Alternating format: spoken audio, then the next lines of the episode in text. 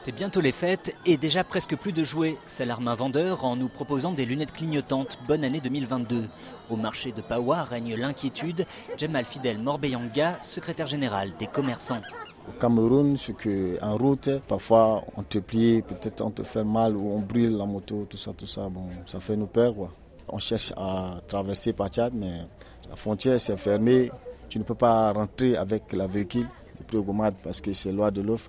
Et par exemple, le t-shirt orange là qui est devant nous, euh, ça, ça coûtait combien avant? Ça coûte combien aujourd'hui? Avant, on fait ça à 2500, mais maintenant, c'est 3000. Les informations provenant de la frontière sont parcellaires et contradictoires. On parle de tranchées, de ponts détruits, mais une chose est sûre, Mahamat Atahir, le gérant des établissements Ouest, est sans nouvelles de sa marchandise.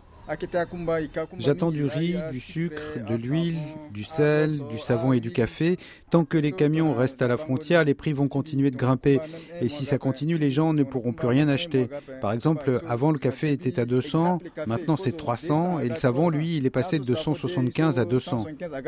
Il nous reste du stock pour une semaine seulement, affirme Abbas Mahamat, délégué des commerçants de Pawa.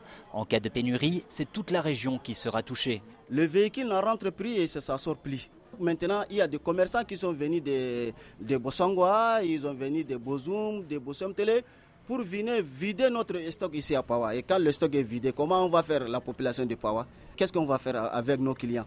Qu'est-ce qu'on va faire? Mawa Koulibaly, responsable du programme alimentaire mondial à Pawa. La Centrafrique est un pays enclavé et donc tout vient de l'extérieur et avec une population qui est très pauvre ça devient très difficile parce que les prix grimpent sur les marchés.